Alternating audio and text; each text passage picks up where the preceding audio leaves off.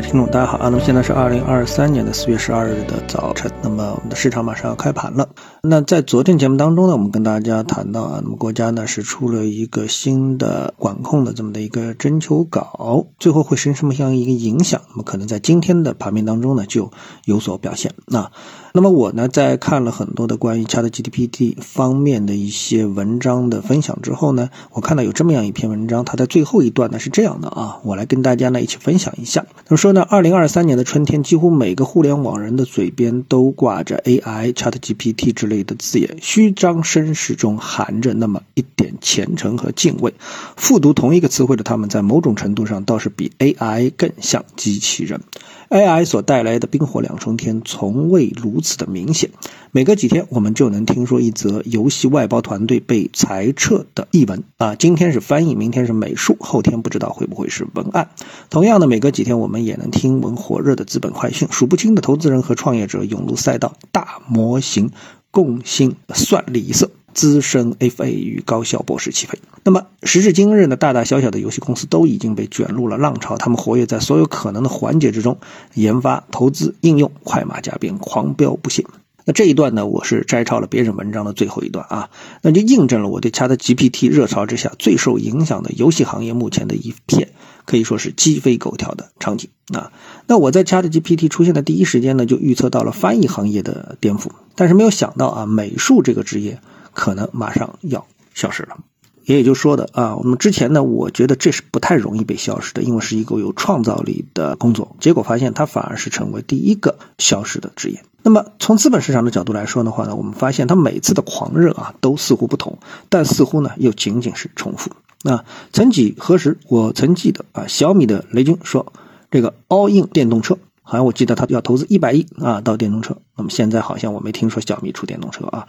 另外呢，Facebook 呢把名字改成了元宇宙，它振臂一呼，号召这个元宇宙的时代来临了。那么这些都是在资本啊拥抱某个自认为时代潮流的时候义无反顾的投入，但都过不了多久，好像就只剩下了一地鸡毛。那么这次的 ChatGPT 会有所不同吗？啊，那么不过呢，市场啊是这样的啊，嗯，这里我们谈到市场。不管我们个人对此有什么样的一个观点的相左啊，那么市场呢，它往往会表现出在不确定的时候上涨，在确定之后呢开始下跌。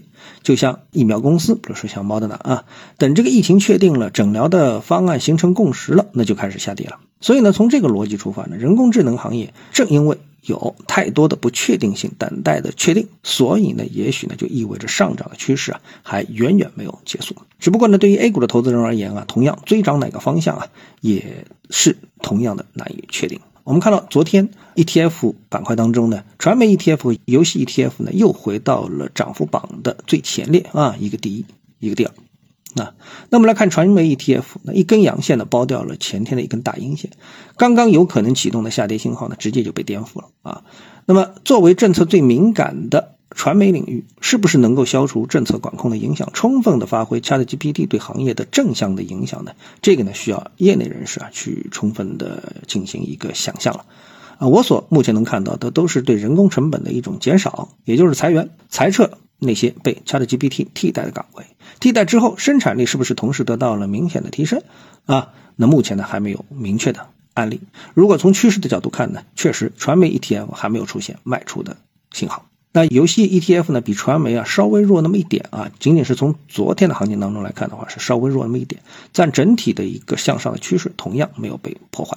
那么相比之下啊，这个美股的 Chapter GPT 的概念在股票市场上就亮点频频了啊。那么之前最热的，它的这个名字就叫 AI 啊，作为它的股票代码，这个股票呢，从底部开始最大的涨幅呢超过了三倍，然后呢一天就跌了百分之四十，从三十五跌回到了二十啊。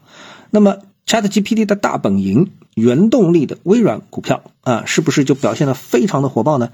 不是的，它同样表现的非常的淡定啊。最低呢在二百二十美元附近啊，现在呢也仅仅到了二百八十美元附近啊。也就是说，你自己算吧，涨了多少啊？百分之五十都不到。如果说这样的一个龙头放在 A 股上，它会得到什么样的追捧啊？这个是难以令人想象的一件事情。啊，好，那么今天呢，我们就跟大家聊一聊啊。那么整个的一个板块现在处于一个高度的不确定性当中啊。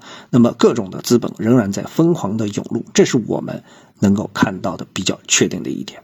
好，谢谢各位收听，我们下次的节目时间再见。